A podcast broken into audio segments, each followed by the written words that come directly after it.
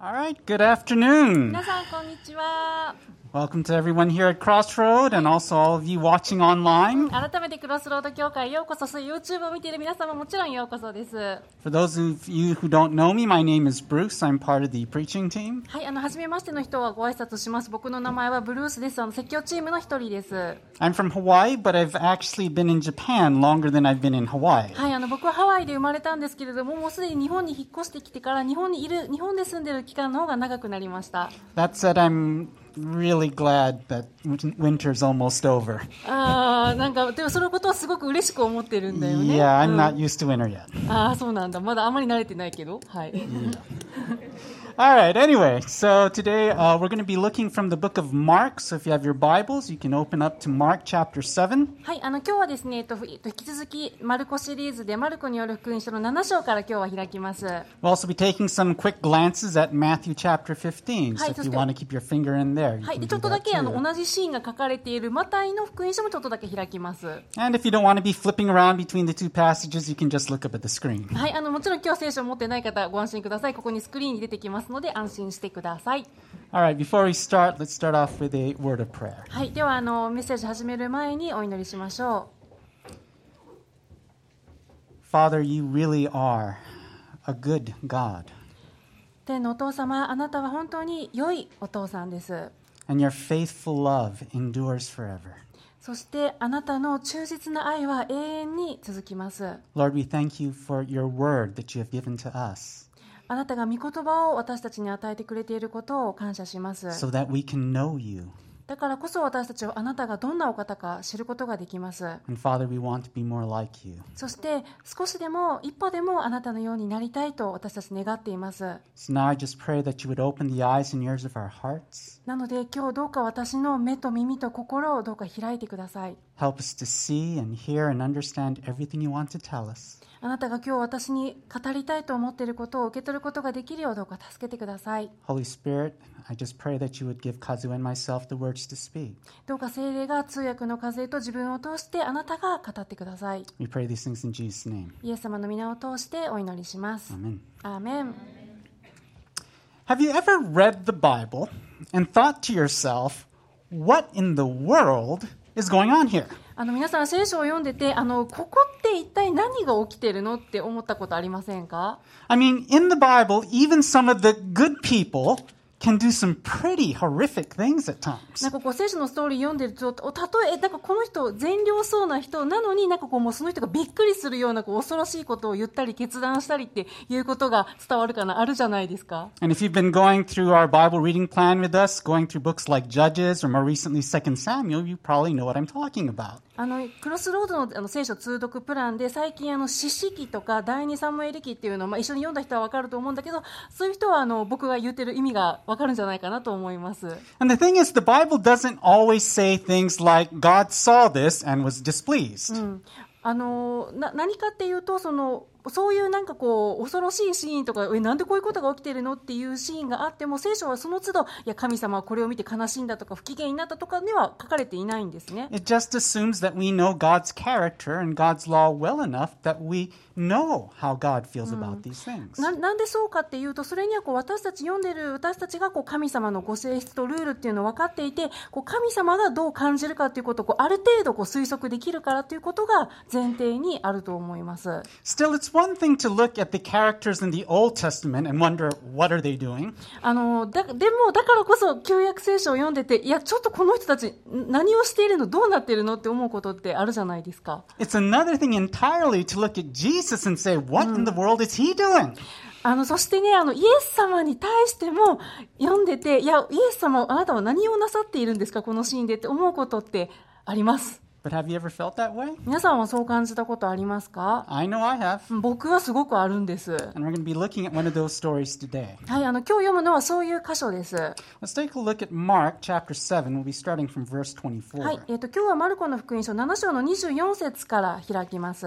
If you remember from last week, Jesus had just had a conversation with the Pharisees who had been criticizing his disciples for not washing their hands before eating. 先週のメッセージの箇所っていうのはこのイエス様がパリサイ人たちと話をするシーンでそこではその弟子たちがこの食事の前に手を洗わないということをパリサイ人たちがそれに対して批判するっていうシーンでした。 And like Pastor Fumi said last week, it wasn't that the Pharisees were worried about hygiene or not catching corona. うんあの、ふみ先生が先週おっしゃってたみたいに、その、はパリサイ人たちは衛生面でコロナを心配して手を洗いなさいって言ってたんじゃないんです。 They thought not washing your hands before eating had implications for your spiritual あ purity. の、食事の前に手を洗うっていうことは、この霊的に清くなるっていうことについて、とっても大切なことなんだっていうふうに彼らは考えていたからです。 So Jesus made two points to them. つまりイエス様はね、二つのポイントを明らかにしたんです。 First, their hypocrisy. 一つ目は、パリサイ人たちの持っているその偽善、偽善の心について。 He said, You guys honor God with your lips, but your hearts are so far from Him. でイエス様はどういうふうに言ったかっていうと、パリサイ人たち、あなたたちは、あの、こう、口では神様を賛美するようなことを言うけれども、あなたの心は神様からとても離れているって。 The second thing he pointed out is that what you put into your mouth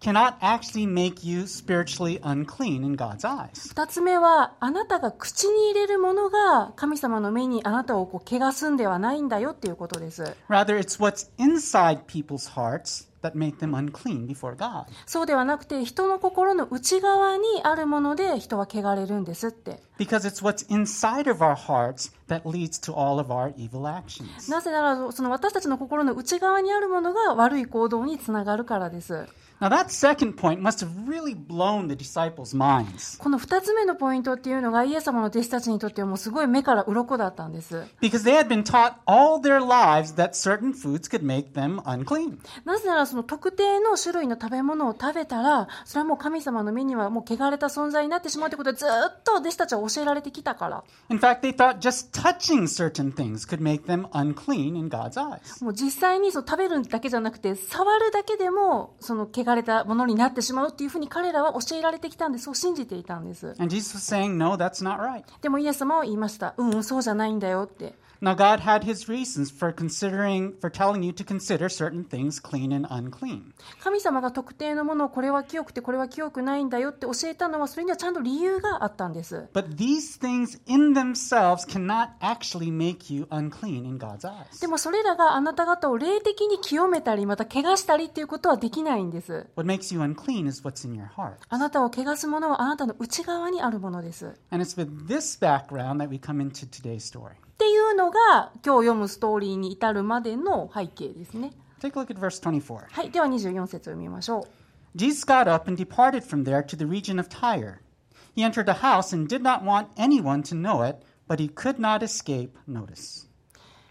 24節イエスはそこを出てツロの地方へ行かれた家に入られた時誰にも知られたくないと思われたが隠れていることはできなかった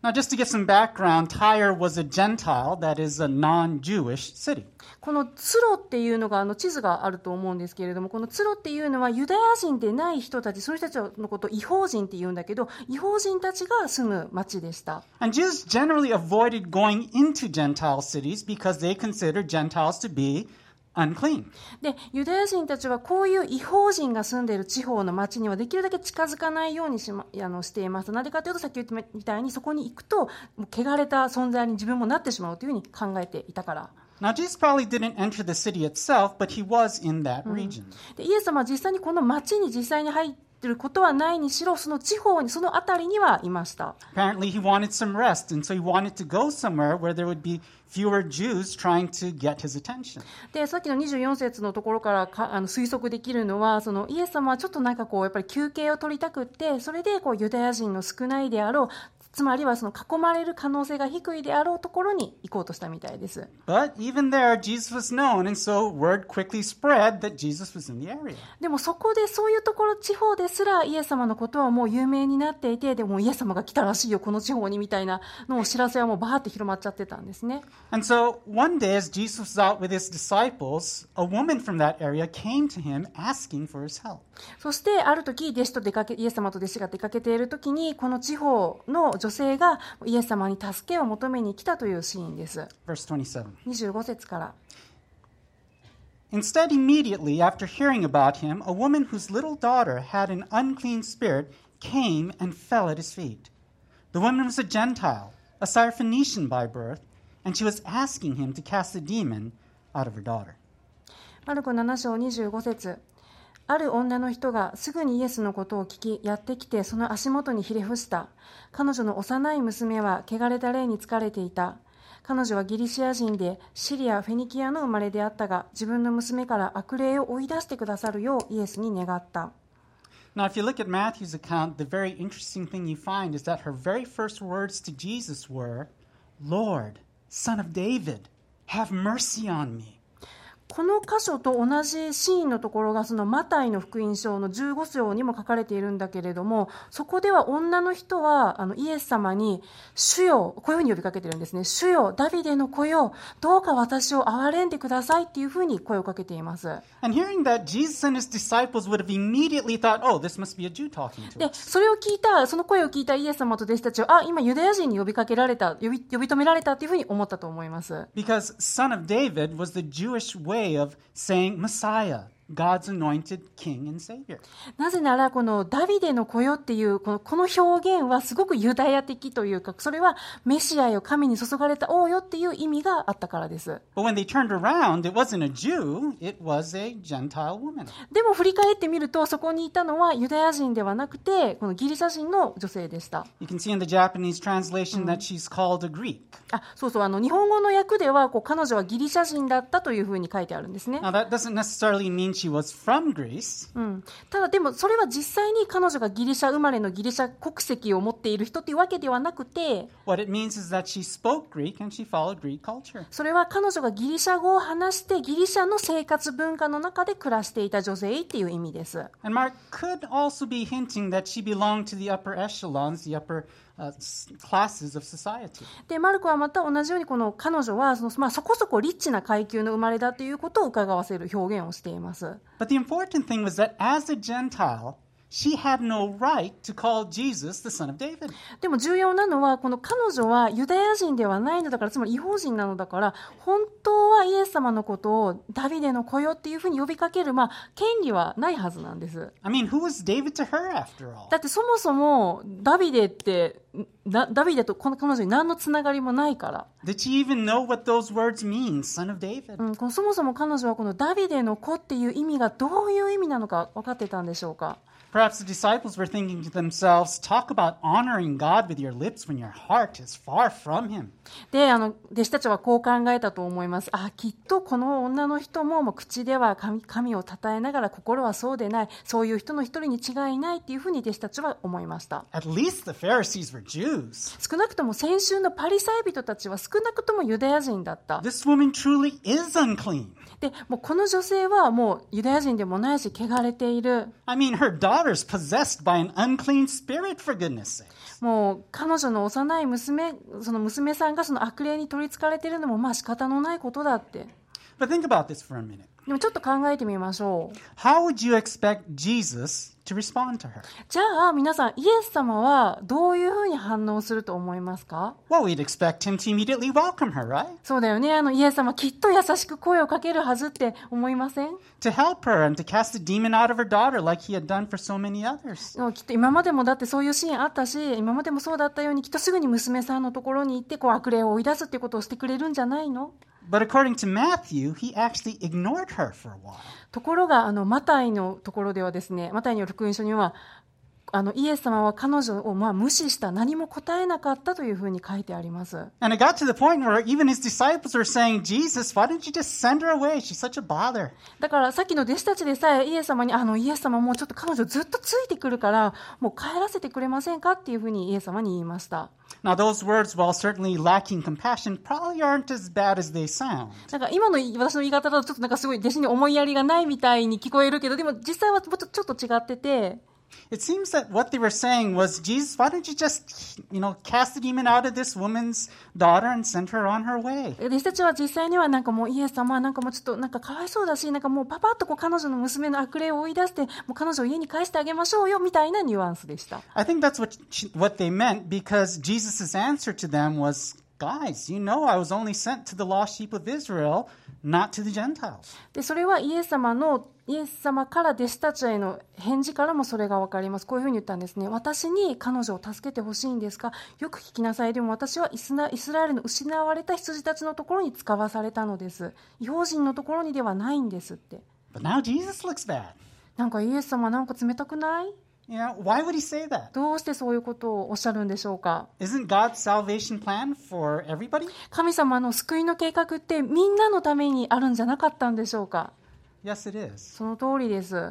But that plan has always started with the Jews. でもその救いの計画には始まりのポイントっていうのがあってそれがユダヤ人でした See, from the beginning of time, God had planned to save all people, both Jew and non Jew, by sending his son as a human to die on the cross for our sins. 神様は初めからユダヤ人もユダヤ人以外ももちろんひっくるめて救う計画がありましたそれは一人子を私たちの罪のために送るという計画でした But Jesus didn't come down from heaven in this newly created human body. でもイエス様はこういきなり新しく作られた人間の体大人としてこの地上に現れたんではないんです Nor did God create a body out of dust like he did for Adam. また創世紀のアダムのようにこう塵からその体を作ったわけでもないんです Instead, Jesus came into this world through childbirth, just like every one of us. そうではなくて私たちと同じように一組の男女を通して出産という方法を通してイエス様を世にもたらすことを選びました But think about what that means. それってどういうことでしょうか考えてみましょう God had to choose one man,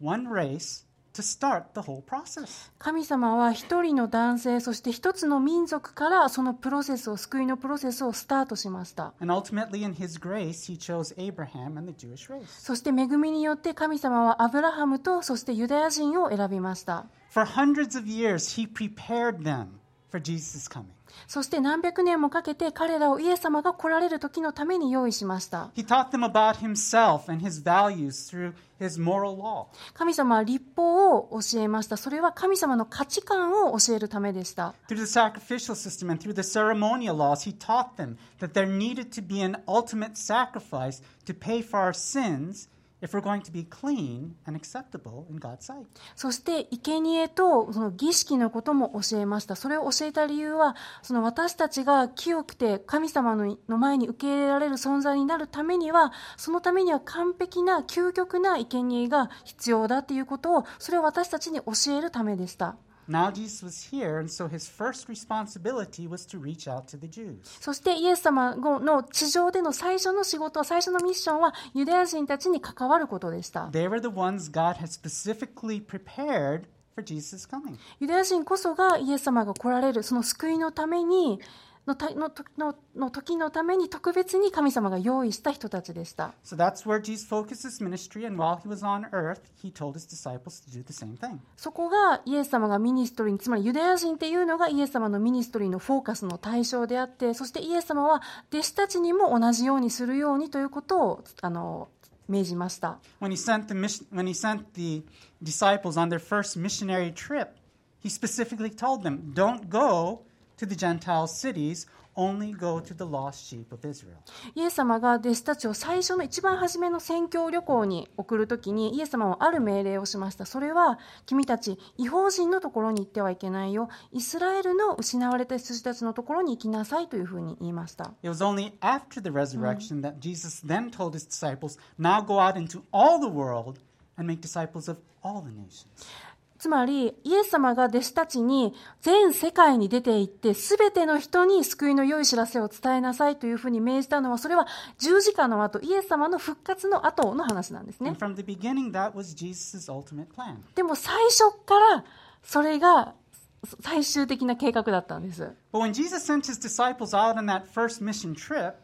they didn't know what that plan was. でも弟子た当時の弟子たちはそんなこの計画の全体像っていうのはイエス弟子たちは知りませんでした。 And so it would have been very easy for them to misunderstand what Jesus was saying. だから中にはイエス様のことを誤解する弟子たちもいたと思います。 It would have been easy for them to think that the Gentiles were just not worth their time. あの誤解っていうのは、あ、じゃあその違法人たち、ユダヤ人以外っていうのは私たちの僕たちの時間とエネルギーをかける必要ないんだなっていう誤解です。 That's what a lot of Jews thought in those days. そういうふうに考えるユダヤ人たちは当時たくさんいました、実は。 Like we said before, they considered the Gentiles as unclean. 前も言ったようにそのユダヤ人じゃないイコール違法人イコール汚れた存在っていうふうに考えてしまっていたから They thought just to touch them or to even enter their house made them unclean. その違法人にこう触ったりそのお家に行くだけでも自分が汚れてしまうと考えていました And for that reason, it was not uncommon for Jews to call Gentiles dogs. そういう文化背景があっ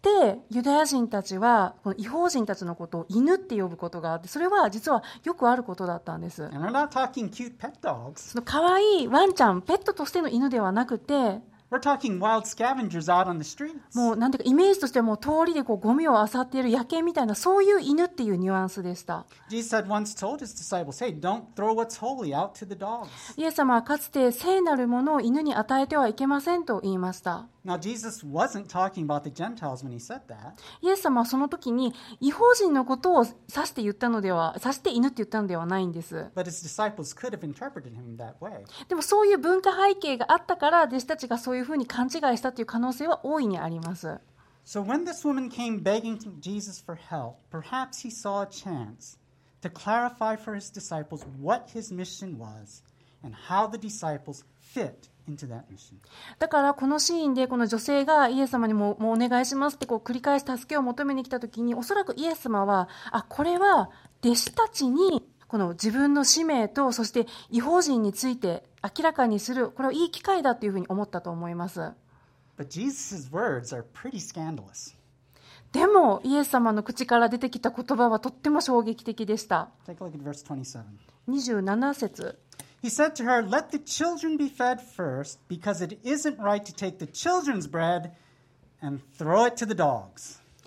するとイエスは言われた。まず子供たちを満腹にさせなければなりません。子供たちのパンを取り上げて、子犬に投げてやるのは良くないことです。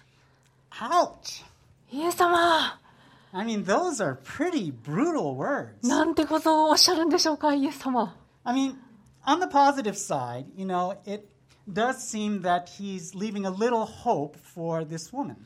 あの、そうですね。OK。ポジティブに見るとしたら、この、えっ、と、この女性、そしてユダヤ人以外にも希望があるっていうふうにもちろん捉えられ、捉えられることができます。 Because he isn't saying the Gentiles' time will never come. だってイエス様はこの違法人の順番が絶対に来ないって言ってるんではないんですよ He ね。 said, first let me, you know, deal with the Jews, and then I'll get to you and the rest of the Gentiles. つまりイエス様は私はまずユダヤ人たちを最初に取り扱います。その後でユダヤ人以外、あなたのようなユダヤ人以外のところに行きますっていうようなことを言ってるんです。 But on the other hand, he clearly refers to the Gentiles as dogs. でもその一方でもここにはっきり書いてあります。犬って呼んでるじゃないですか。 I mean, why do that? どうしてそんなことおっしゃるんでしょうか、イエス様。 I think he's doing two things.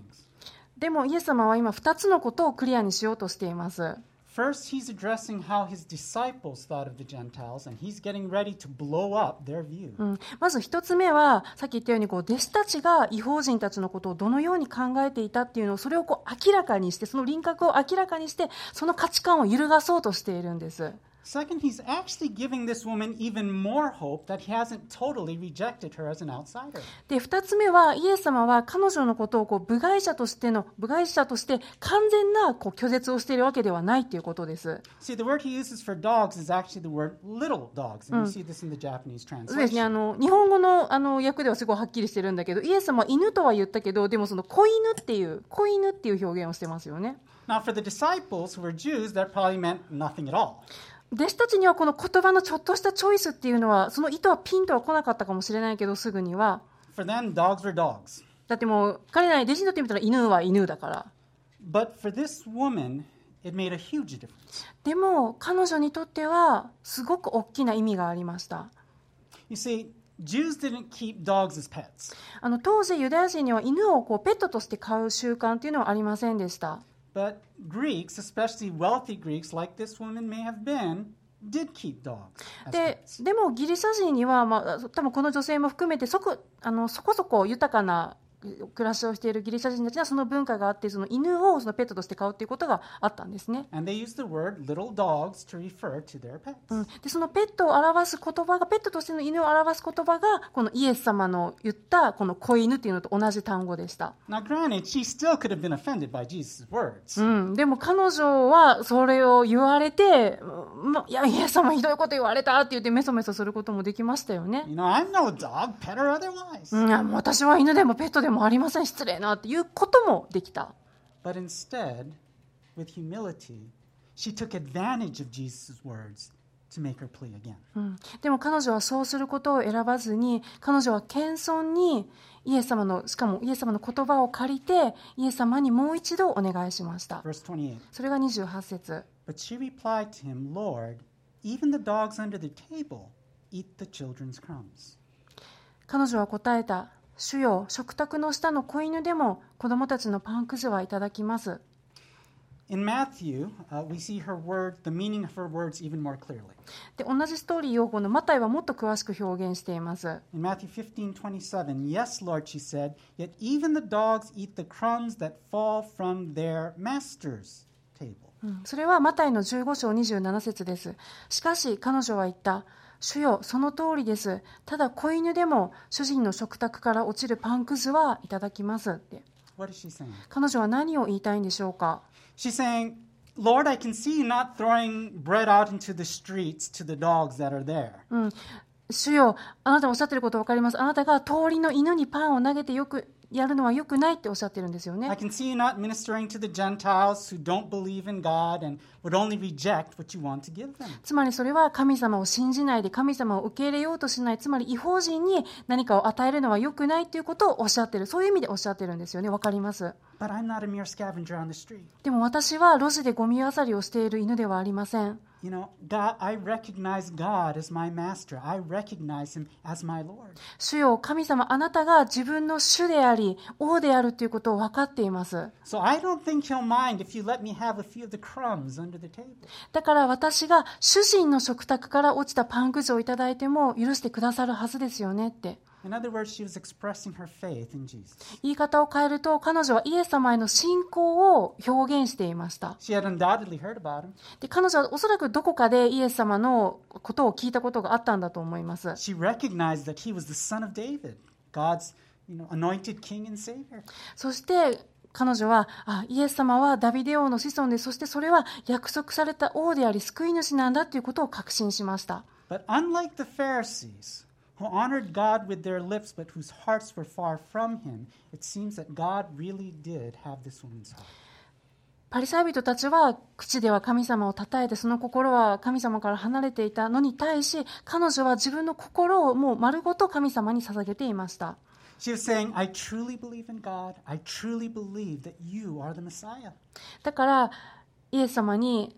私は神様をそしてあなたイエス様が救い主であることを私は本当に信じています So, though I understand that the Jews have priority right now, I still believe God cares for me.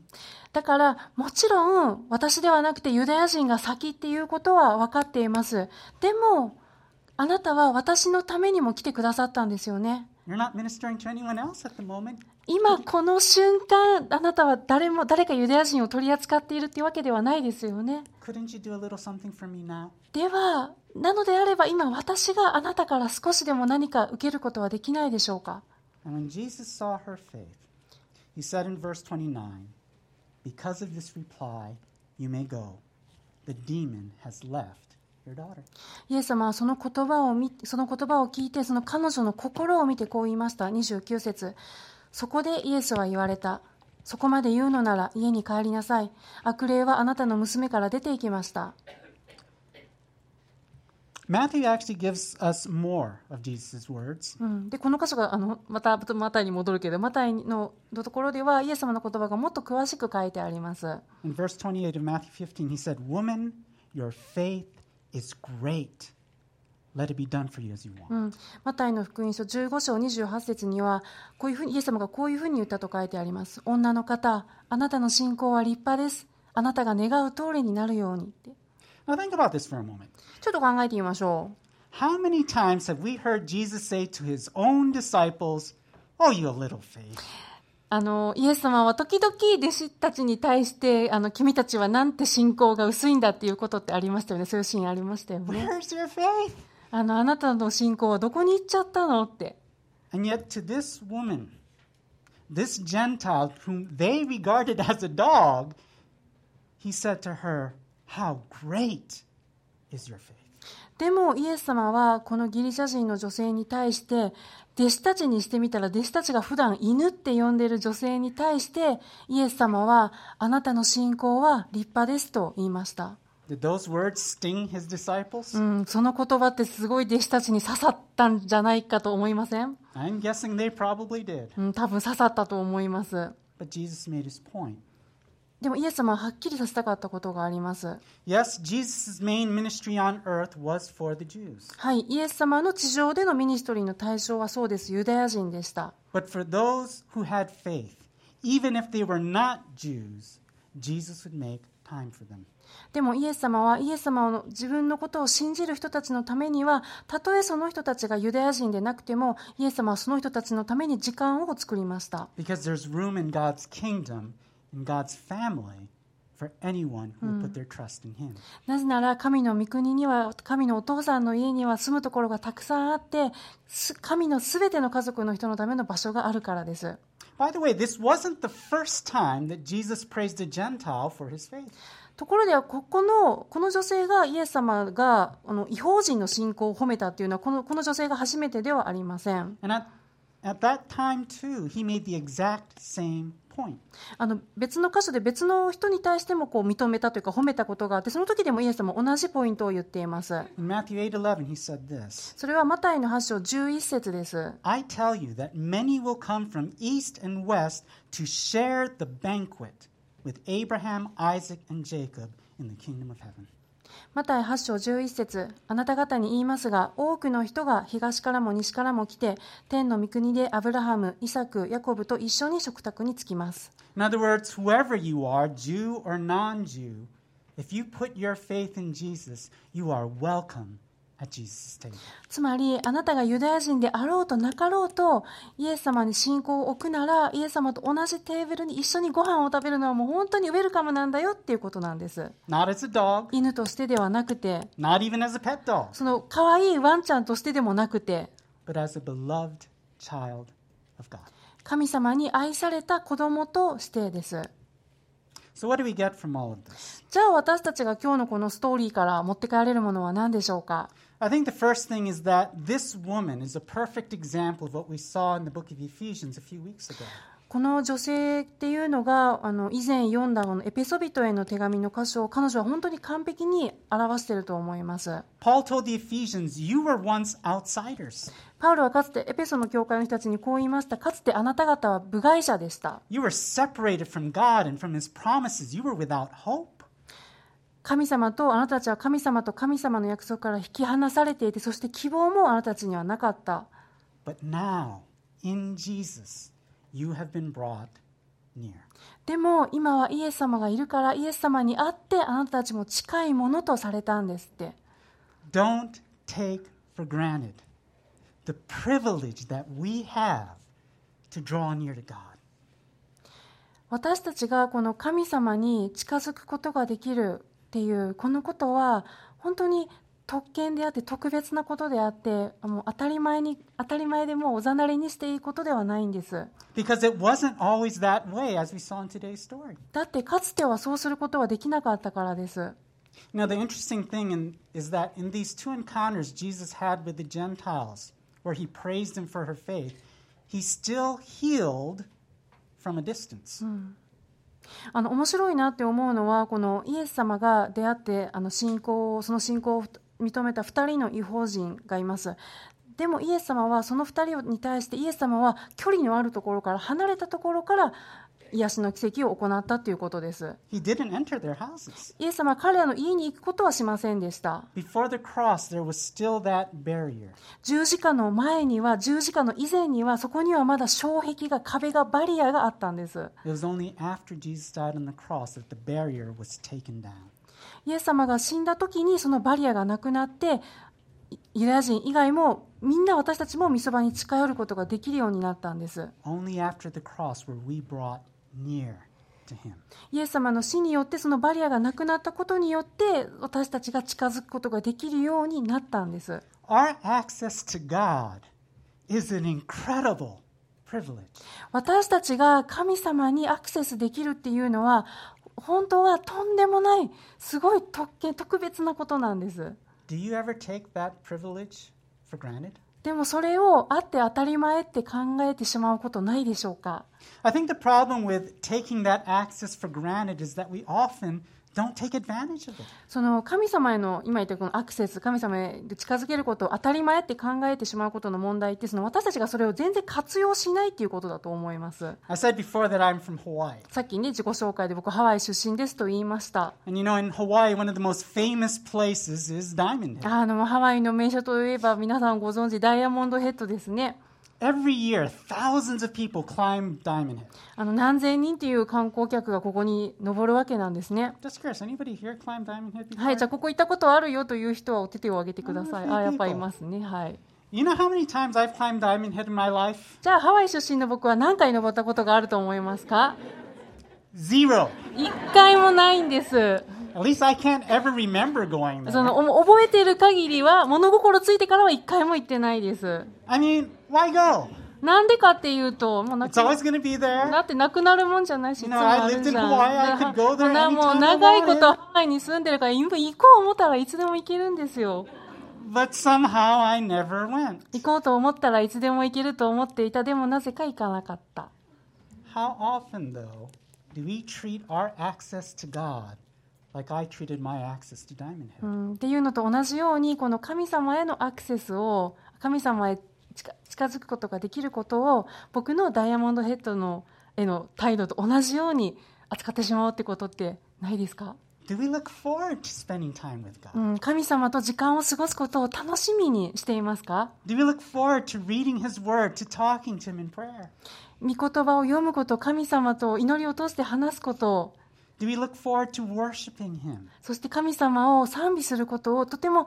特別なことだって楽しみにしていますか Do we look forward to listening to Him? 神様の声に耳を傾けることを楽しみに大事な時間として思ってますか、 Or do we think, well, you know, God's always going to be there. I can spend time with Him う anytime. ん、それともいや神様はいつだっていてくださるお方なんだよねそれだったらもう神様との時間はいつでも取れるよねって So where's my smartphone? じゃあもうちょっとスマホいじろっかな、 Where's my Nintendo Switch? うん、ちょっともうスイッチで遊ぼうかな Where's my book? 漫画はどこだったかな、 Yeah. Uh, what's on TV う tonight? ん、なんかテレビで面白いのやってないかなって Don't take your access to God for granted. っていうように神様にいつでもアクセスできるっていうことを当たり前と思わないようにしましょう Make the most of your access to Him. その機会を喜びを持って生かしてください。あれこれなんか消えてますね。むしろそのことを喜びを持って生かしてください。活用してください And。like she said, rejoice in it. はい、そのことを喜びましょ Second, when we can't see God's goodness in our lives, when it seems like He's ignoring us or He doesn't care, keep on asking, keep on seeking, keep on knocking. う。二つ目のポイントは、神様の良さが見えなくなっているとき、もしくは神様がもう自分なんて気にかけてないように感じるとき、そんなときも求め続けましょう。探し続けましょう。ドアを叩き続けましょう。 That's what this Gentile woman did. それがこのギリシャ人の女性がしたことでした。 She didn't understand why Jesus would, would ignore her or treat her like a dog. 彼女はこのイエス様が自分をもう全然気にかけてない素振りをしたりまた犬って呼ぶことが100%は理解できませんでした But instead of being offended, she remained humble, continuing to believe he was good and persisting in asking for his mercy and his grace. でも彼女は腹を立てたりメソメソしたりするんではなくて謙遜な態度を保ってイエス様が良い方だと信じ続けてそして粘り強くイエス様の憐れみを求め続けました And in persisting to ask and seek and knock, She found that mercy. She found that grace. 彼女は求め続けました探し続けましたドアを叩き続けましたそうしてイエス様の恵みを憐れみを受け取りました Are any of you going through rough times right now? 今あの難しい時間を難しいところを通っている人がいますか Are you feeling ignored by God right now? 彼女にあの彼女と同じように神様に無視されているように感じていますか Are you feeling like God doesn't care? 神様は気にかけてない自分のことを気にかけてないと感じていますか Keep on asking. Keep on seeking. Keep on knocking. 求め続けましょう探し続けましょうドアを叩き続けましょ And you will see God's goodness in your life. うそうすれば必ず神様が良いお父さんであるっていうことをあなたは必ず見出します I've seen God's goodness in my life. 僕も神様の良さこのグッドネスっていうのを何回も体験してきました When my dad went blind in an accident, I saw my I saw God change my father's heart in so many ways. 僕のお父さんが事故に遭ってこのお父さんが視力を失った時にでも神様があらゆる方法でお父さんの心に触れて癒して変えてくれたのを僕は見ました I saw my dad learn to trust God for the first time in his life. 僕のお父さんが初めて心から神様を信じるっていうことを学んだことそれを僕はこの目で見ました I saw him heal the relationship between my mom and my dad. お父さんとお母さんの壊れた結婚関係を壊れかけていた結婚関係を神様が癒してくれたのを僕は見ました Amazingly to me, God even used that incident to help bring my wife Satoko and myself together. 神様はその事故を僕と僕の奥さんの里子を夫婦として強く結びつけるためにも用いました I've seen God bring me out of years of financial struggle and constant job hopping to give me a more stable job. 僕は実は何年も経済的に苦しくってもうずっと仕事を探し続けていてでも神様は僕に安定した仕事を与えてくれました I saw God bring my mom out of two years of depression.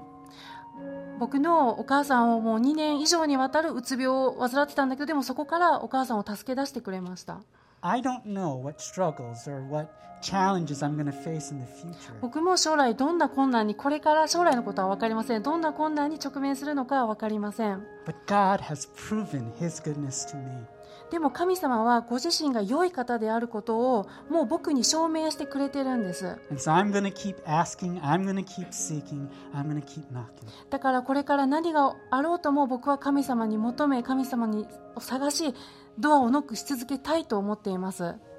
Some of you, though, may be saying, I've never really seen God's goodness in my life. うん、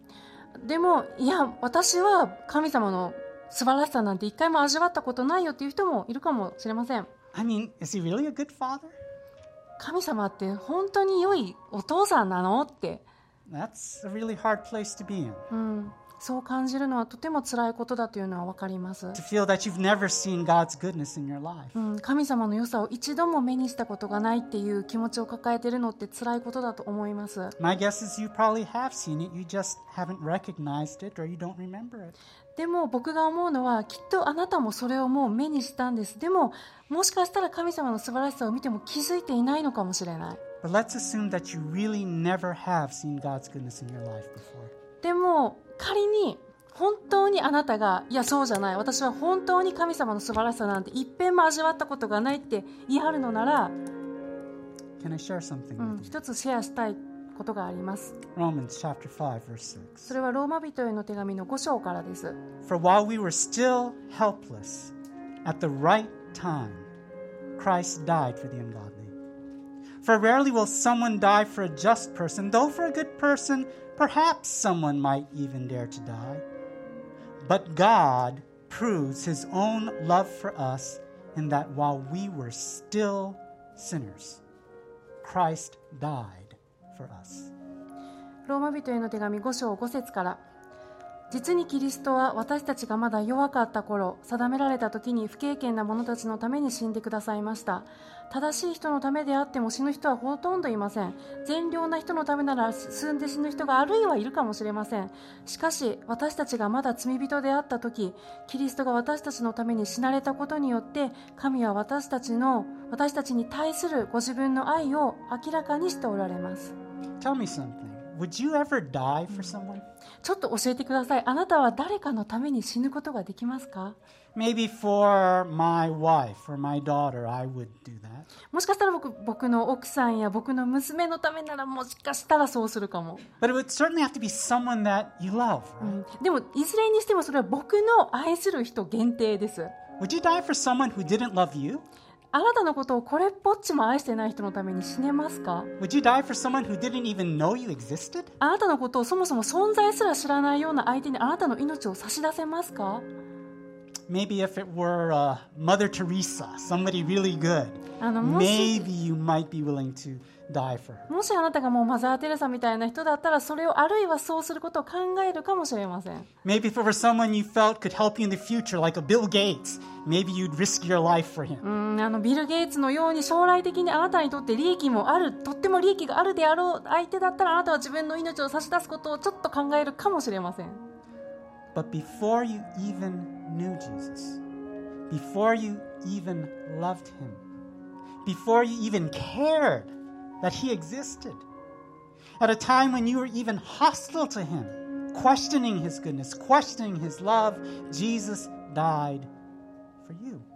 でもあなたがイエス様を知る前にあなたがイエス様を愛するようになる前にそもそもイエス様のが存在するっていうことをあなたが知らなかった時あなたがイエス様に背を向けていた時にイエス様の素晴らしさや愛を全部疑ってた時にその時にイエス様はあなたのために死んでくださいました Who would do that? 誰がそんなことするんでしょうか他に誰が Would you? あなたはどうですか、 I probably wouldn't. うん、僕は絶対しないです But Jesus died for you. でもイエス様はあなたのために死ぬことを選びました That's God's goodness. それが神様のそれは神様が良いお方だからです And that's God's goodness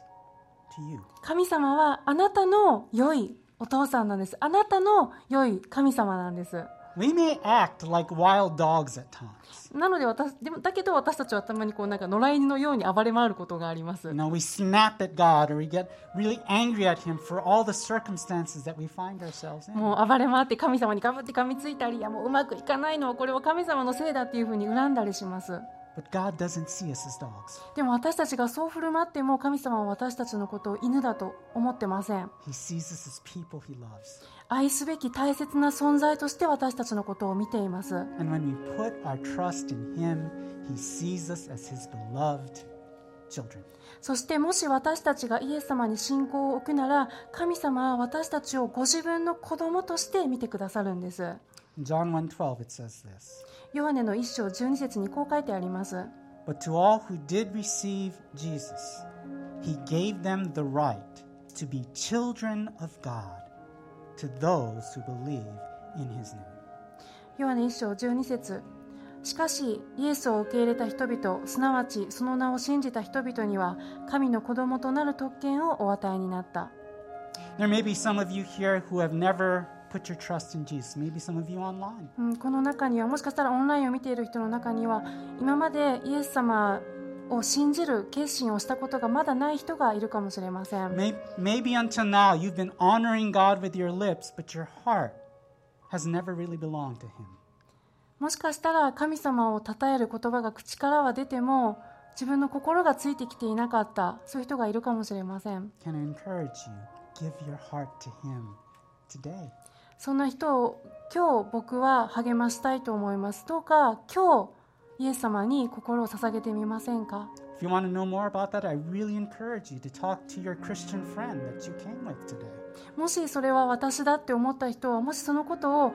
もっと知りたいならどうか今日はあなたをここに連れてきてくれたクリスチャンのお友達に話してみてください But if you came alone, you, you can talk to me or you can talk to Pastor Fumi after も service. ちろん僕にでもそしてふみ先生にでもこの礼拝の後どうか話をしに来てください、 If you're watching online, just send us a note through our uh, website, うん、あの今オンライン見ていらっしゃる方はぜひ E メールを教会に送ってください、 and we'd be glad to talk to you. うん、僕たちそのことをあなたと一緒に喜んで一緒にお話ししたいと思います Let's pray. 祈りましょ Oh, Jesus, you are so good. うイエス様あなたは本当に良いお方です You do not see us as dogs. あなたは私たちのことを犬だなんて思ってません Sometimes we act like dogs, but you don't treat us as dogs. なんかでも私たちは聞き分けのない犬みたいに暴れ回ったり文句言ったり噛みついたりすることがあるけどでも神様あなたは私たちを犬とは思わず大切な存在として見てくださっています Instead, Lord Jesus, you were willing to die on a cross for us. そして私たちのために十字架で死に死を選ぶことすらあなたはされました Thank you for your goodness to us. あなたが良いお方であることを本当に今日感謝します Help us to never take for granted the access that we have to you. なんか神様のことをいやいつでも神様そこにいてくれるしいつでも時間過ごせるにっていうふうにどうか私がそのことを当たり前と捉えないようにどうか助けてください You have drawn us near. あなたは私を身元に身そばに引き寄せてくださいまし So た we want to draw near to you. だから本当に私もあなたに一歩近づきたいです We love you. あなたのことを愛しています We pray these things in Jesus' name. イエス様の皆を通してお祈りします Amen. アーメン